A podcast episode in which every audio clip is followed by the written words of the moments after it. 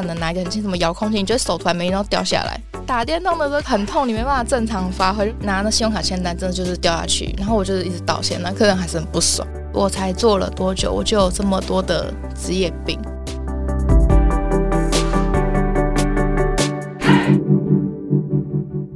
Hello，我是善慈。我是什么东西？这里好我，成就好我。这个频道由 CCSA 中华育幼机构儿童关怀协会企划录制。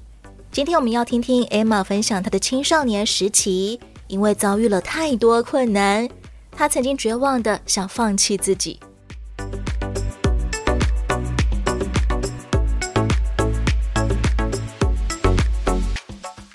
虽然国中肄业，但顺利考上了公立高中。对，高级的时候你就被迫休学。我只念了一年，我就休学。后来又尝试想说，那我复学再念一次好了。但是结果也没有很理想，我就在休学了。前面有讲说，社工有介入，说我这样子都没有上学不行嘛。然后因为我年纪已经是很大了，不会有寄养家庭收我。然后我的国中的那个社工就一直在帮我想办法。然后他就是从别的社工那边再找到 CCSA 这边。那 CCSA 就说：“那你应该回学校上课。那你想要念什么学校？你跟我们说。那学费的部分什么的，我们可以帮忙。所以我才选了我喜欢的学校。也是在休学的期间认识 CCSA 中华育幼机构儿童关怀协会吗？休学了一阵子，对。第一个社工其实他陪伴我、支持我很久。他其实虽然……讲真的，跟你聊天可能真的不能帮助你什么，可是他就会跟你说，就是你真的就是要念到大学毕业。他可能真的没有办法一直关心我，因为他有其他小孩子，他有很多小孩子嘛，他就会一直买书给我，就觉得哦，好像可以混一个文凭吧，是这样想。因为他就是跟你说，你一定要大学毕业什么的，你要加油什么，然后你妈妈是很糟糕，不要再跟他联络了之类的。他就是那种很苦口婆心的。高中的时候被迫要休学两年，在那个期间，你有很懊恼吗？一开始我有尝试就自杀过，什么事情刺激到你？因为那时候真的好不容易考上公立学校，但是因为我是念资讯相关的科系嘛，那我们家就有很多的赌客，这样子来来回回，其实我根本没办法好好休息，我没办法好好睡吃，甚至好好的念书。然后我们家还没有网络，都睡不好，我已经有幻听跟幻觉了，是因为长期睡眠不足，长期睡眠不足。有跟社工求救嘛？但是社工就是有讲，就是我没办法，我那么大已经没有人要收养我了，就是会有幻觉嘛。然后他说就是不然你去死好了之类的。脑中有一些声音，好像不停的在叫 Emma 去死。吞两百多颗安眠药吧，然后后来有电击回来，有活过来，一小段时间有死掉一下下，然后再活过来了。这是阿公阿妈的安眠药吗？他们就觉得我。我就是有精神疾病，他们带我去看精神科，因为我有那种忧郁的倾向。其实两百多颗，那是多少天的分量啊？大概是一个月的分量。等你醒来的时候，已经在医院了。对，我已经死掉，一下子又活过来了。回想起来，你还知道当时候为什么会一口气吃下一整罐安眠药吗？就是会觉得人生就是困在这里没有出路。因为我的背景是这样，如果我书也没办法念，那。我之后会怎么样？不会有很好的发展。医生说我真的就是很夸张，因为我真的吞太多，不能洗胃，所以我那时候是灌那个活性炭。后来我电击回来，醒来之后胸口都还是那个电击贴片。那一刻，你发现自己又回到这个世界了，有什么感想？没有什么感想，因为那时候死掉的感觉是周边黑黑的感觉，没有动，很像睡着那样，觉得做了一个黑漆漆的梦。大概是这样子。自杀回来之后，我们家就没有再弄赌场了，因为就是觉得我这样很可怕，就不敢弄的。读高中就是 CCSA 这边有联系我，就说你的年纪应该要回去要上课。然后我就说，可是我现在都已经十七岁了，我去念的时候已经都十八岁了，就我已经晚人家两年，很丢脸之类的。然后他们就说，其实也有些人外面工作一阵子再回去念书之类的，这都是很正常的事情。我说那是大学吧，那我是高中，就算我念也没办法念什么很好的学校。社工就是坚持说，你你就是去念啊什么的。然后我就想说，好像真的没有去念书，好像真的生活就是很很空荡，没有一点目标这样子。然后后来就想说，好，那我就念我喜欢的，因为毕竟他们都说他们要帮我付学费了，然后我就是念我喜欢的科系。Emma 喜欢什么？我喜欢的是美容科，小时候就很想要当造型师。大概国小的时候，我跟我的国小同学，其实我们就讲说，哦，那就是你负责衣服，你负责鞋子。我们是有一群好朋友是这样子的。是因为看到什么，或者是学到什么有所启发呢？因为小时候其实家里没有钱嘛，所以我其实都穿一样的衣服去学校。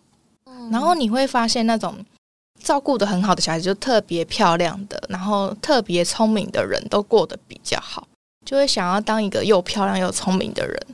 就读美容科之后，我就去找美容相关的工作，真的有找到，因为在。去念美容科之前，想要找这样的工作、这样的产业，其实是进不去的。那时候其实真的没有学历，我那时候连想要去做保险，他就说不好意思，我们的学历是要专科以上，就是连保险这种就是不会给人家设门槛的行业，他都拒绝你。我就觉得好像真的需要念。真正在读美容科的那一段时间，快乐吗？还蛮快乐，因为我就是很喜欢看。相关的东西，所以我真的不用看书，我也是都维持在前三吧，前六，我一直都是拿奖学金。我在那个期间就是当专柜小姐，像业务性质的工作，然后我那时候赚的真的还蛮多钱的。就你想嘛，一个高中生一个月可以赚三四万块，晚上还是好好的去上学，就会觉得哦，那我是不是人生应该是可以的？客观来讲，会觉得这个产业只是。漂漂亮亮，没有什么专业技能。其实它里面是有很多专业技能。像我们比较资深的主管，就是既漂亮又有钱，然后开很好的车，所以就是会向往是成为这样的人。还有就是也可以当美容科的老师，因为美容科的老师薪水其实也是相当的优渥，比起一般的薪水来说。你的目标其实是为了要能够赚更多钱吗？我的目标是当一个漂亮女生吧。我觉得漂亮的人才会有好的待遇。人美真好，人丑吃草。因为我不是属于漂亮的那一型，所以大家对我的待遇就一直都是还好。但是如果我今天是有化妆的情况去做任何事情的话，就真的是我去买便当，那个阿姨都是对我微笑，然后多给我一点菜，算我特别便宜。甚至我吃火锅，我突然说我想吃芒果干，真的就有芒果干就上来了。火锅店不会有这种东西，别人对你的待遇好像都变好了。其实人就是喜欢看漂亮的东西，我觉得，因为包括我自己也会对漂亮的人更好一点，特别照顾。阿公阿妈对你的学业有过任何的期待或建议吗？没有，就是你开心就好。因为我回家其实我不会看书，然后。我就是功课，我可能在学校就写完了，我回家我也不写，然后我回家我就是看电视啊，然后可能就玩玩具之类的，或者是跟就是我讲有一个小孩子，就常常来我们家那个，就跟他一起玩。高中复学以后，白天过着在专柜工作的生活，晚上就到夜校去读美容科。嗯，三年后我就毕业啦，然后因为社工有叮咛嘛，必须要念大学。然后我就选了一个人生里最不好的选择。那时候学校承诺我说，如果你来念我们学校的话，我就给你奖学金，然后多少多少是一个你会受到吸引的数字。然后我就去了，因为其实我的心不在念书上，我的心就是反正我现在工作，我业绩做得好，我就快要升主管了。因为我那时候就是已经要升富贵了吧，贵长下来就富贵嘛。然后我。这么年轻就升富贵，我就觉得，哎，那时候只有二十一，对，我二十一岁，我就可以升富贵，所以我的业绩真的是非常好。我觉得业绩才是最重要的，其他就还好。我心力都会在工作上。那为什么你会说这是一个很错误的决定呢？因为我大学毕业之后，它就倒闭了，对你造成的影响会是，如果我还继续在卖保养品，是不会有什么影响，但是。重点就是倒掉的前半年，因为我休假我也要去工作，因为它就是一个靠业绩的工作嘛。那你的业绩越多，是不是赚的越多？所以我其实休假我也会去工作。那长期这样子努力工作，然后晚上又去上课，没有好好的休息，我的手其实就有问题，因为搬太多货了。那时候有陆客，我卖的货都是几箱几箱在卖的。你的销售业绩非常好诶、欸。对呀、啊，我都是几箱起跳，所以我也搬得很痛苦。如果可以重新选择一次，你会怎么样选择？不要这么辛苦，大学不要读那一间就好了吧？当专柜小姐的部分没有什么问题，因为确实在那边工作才可以支撑学校的开销，因为学校要买一些用具嘛。那其实美容课用具都是很昂贵的。像你考一个美容丙级，应该就要花到大概一万块去买一些材料东西，然后你要请模特练习什么的，这都要花钱。选别间大学对你的学历拿出来的时候会比较好看，我觉得会。而且科系的名字还不是很 OK，现在想到就觉得自己真的不应该。因为如果当上富贵，那我又有想要回学校教书的话，其实学历是必要的，然后还要修师培学分什么之类的，我都有想过了。然后那时候就是工作，工作的问题就是太认真了，我真的搬太多货，因为我都是几箱的销售额嘛，所以我真的搬到我就是肌腱炎。然后因为同事就是讨厌你做那么多业绩，他也没有人会帮你搬。哪个部位得了肌腱炎？两只手，人家通常都一只手，我是两只手。因为人家我去复健的时候，人家就是一只手复健，一只手打电动，我是两只手都要复健。金牌业务却为此付上代价，然后医生就有警告说不能再工作了，要长期的休息，不然你就要开刀。开刀，我心想说：“我靠，要从我的手这样子，我真的觉得很害怕。”然后我想说：“好，那我就乖乖的付钱。”我就公司那时候就是一直劝说说：“你不要不做啊，什么你就不要搬货就好。”可是你怎么可能不搬？你一定要搬，而且我搬的那个数量是都会搬到比我的身高还要高。你那个时候平均一天可以做多少业绩？单日如果没有大客人的话，可能是三万；如果有大客进来，可能是一天就二三十吧。所以其实公司也不希望你离职，对，公司不希望我离职啊。然后就是各种有的没有的，我自己也不想离职啊，但是就是没有办法，不离职可能会开刀。这时候就可以看出人，他们就会说，其实肌腱炎不会怎么样，很多人都肌腱炎，你可以继续做的。对，他们是这样讲。然后我想说，他们真的是。别人的小孩死不完，反正你今天帮我做业绩，我我这个还是有赚钱呐、啊。因为柜长可以抽下面的人的业绩嘛，那他怎么舍得他的钱这样走掉呢？金鸡母 A 嘛。而且我后来真的离职，我就是把他们全部都封锁，因为我觉得他们就是一直会找我。你怎么样评估真的必须要离职啊？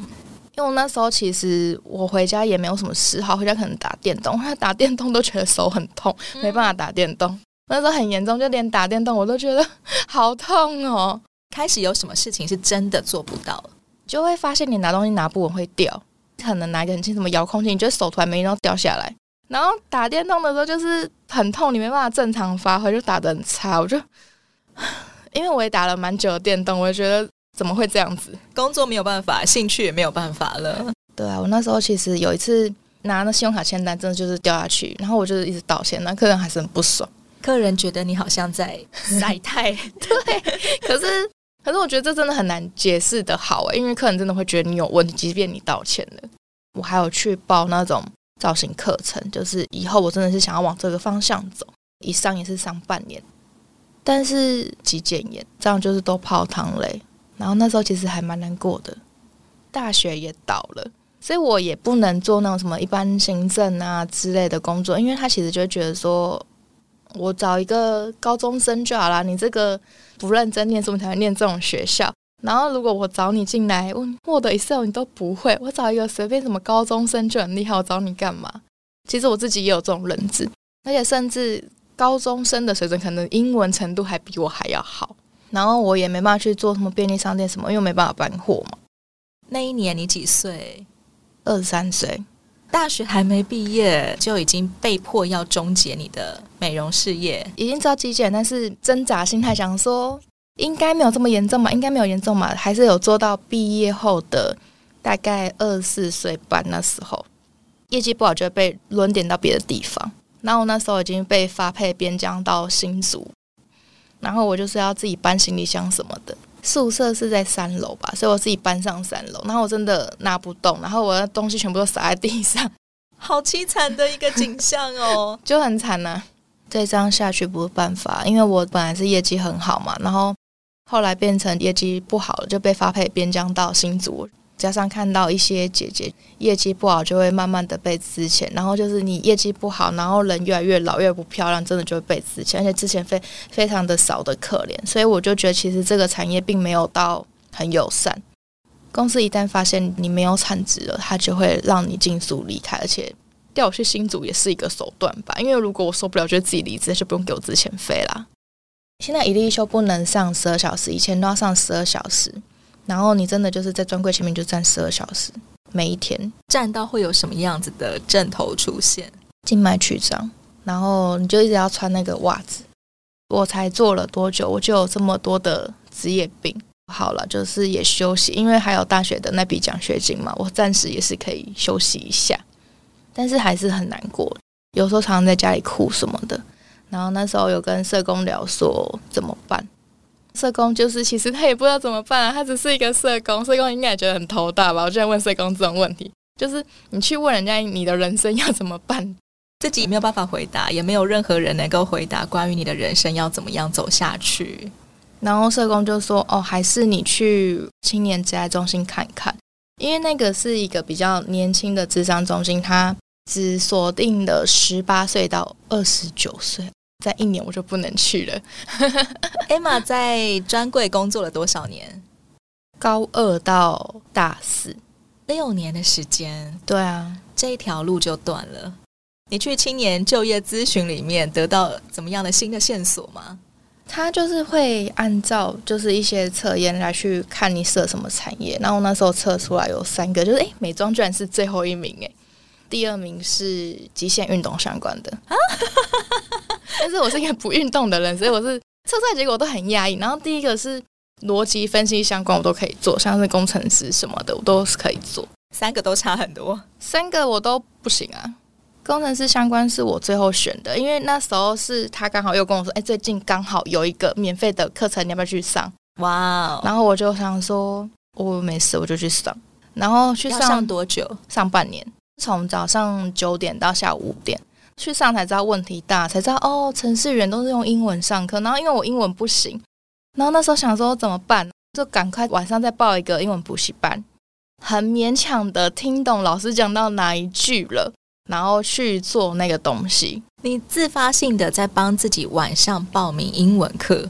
对，必须要孤注一掷，是被迫的。我不想当什么工程师啊，对啊，你把所有的赌注都赌在工程师这一行里了，到现在也很难想象后来我去当工程师这件事情。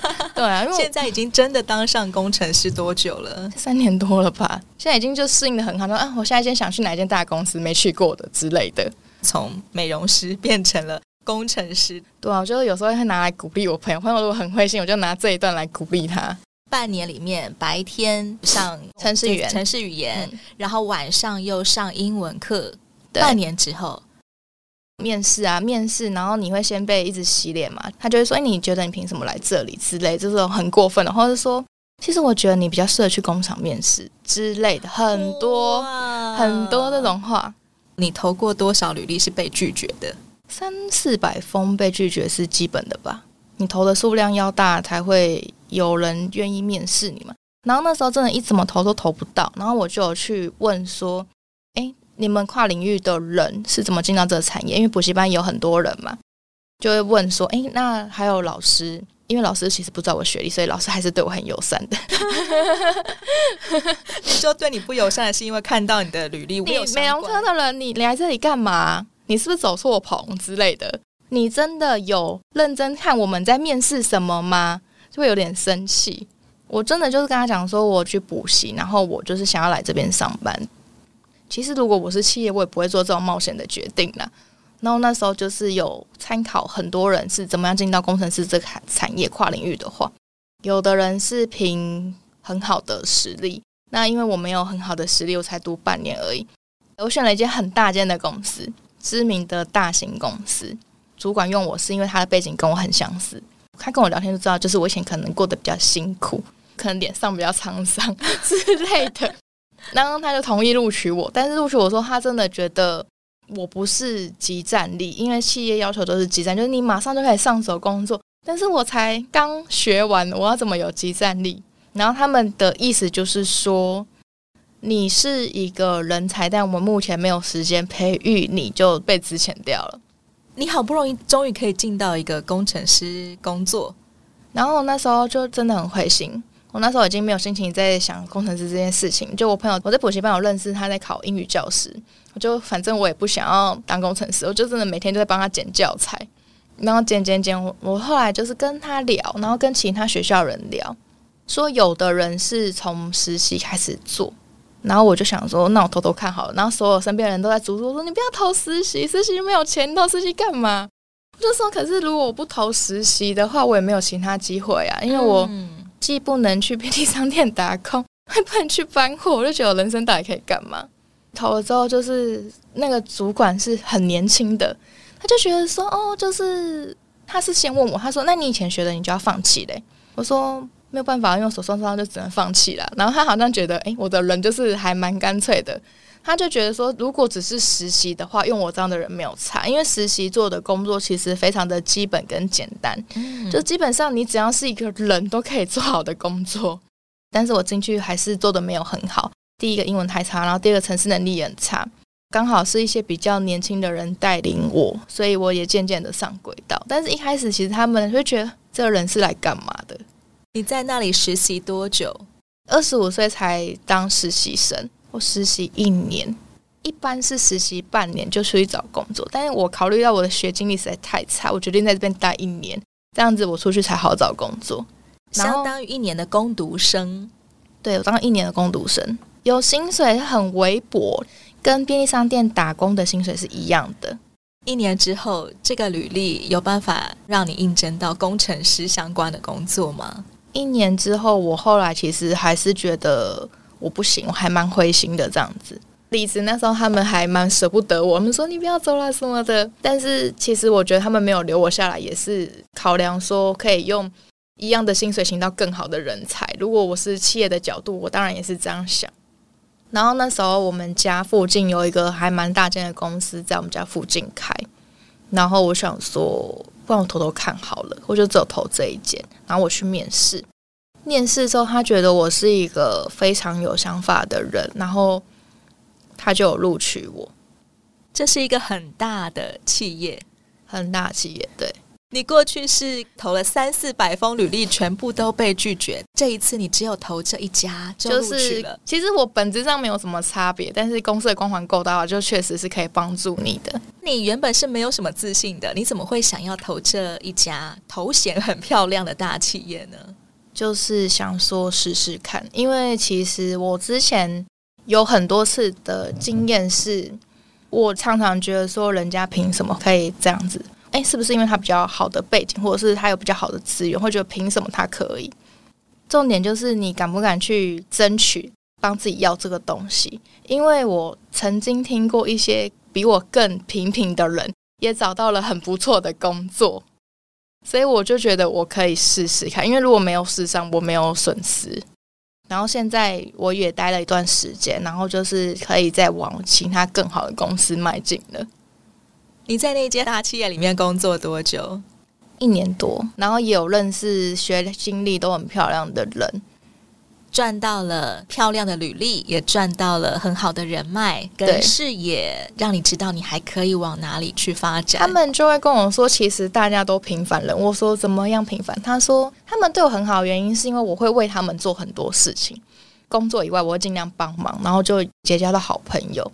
培养 VIP 客户的心态，就是以后如果你们去别家公司过得好，记得带上我，带上我这样子。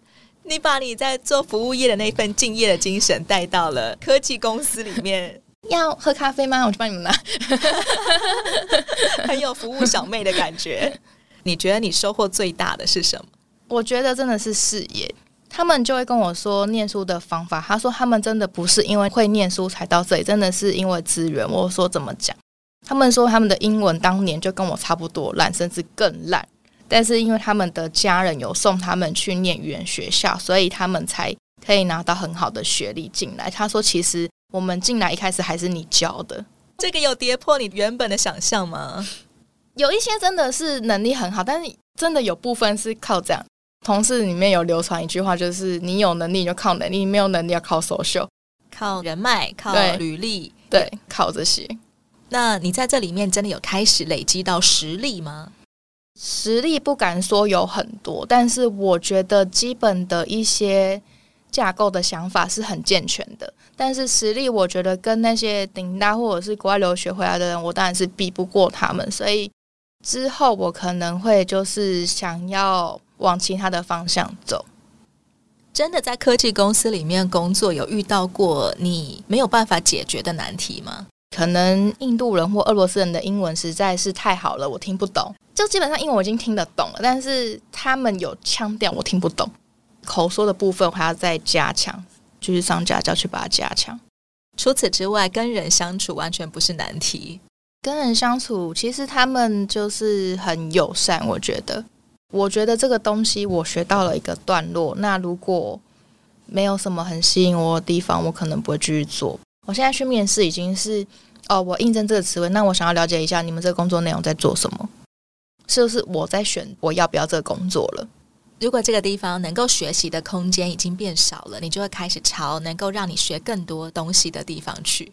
对，然后就是要早一点下班，因为我非常不喜欢加班。像我们这间公司又加太多了，我真的很想离职。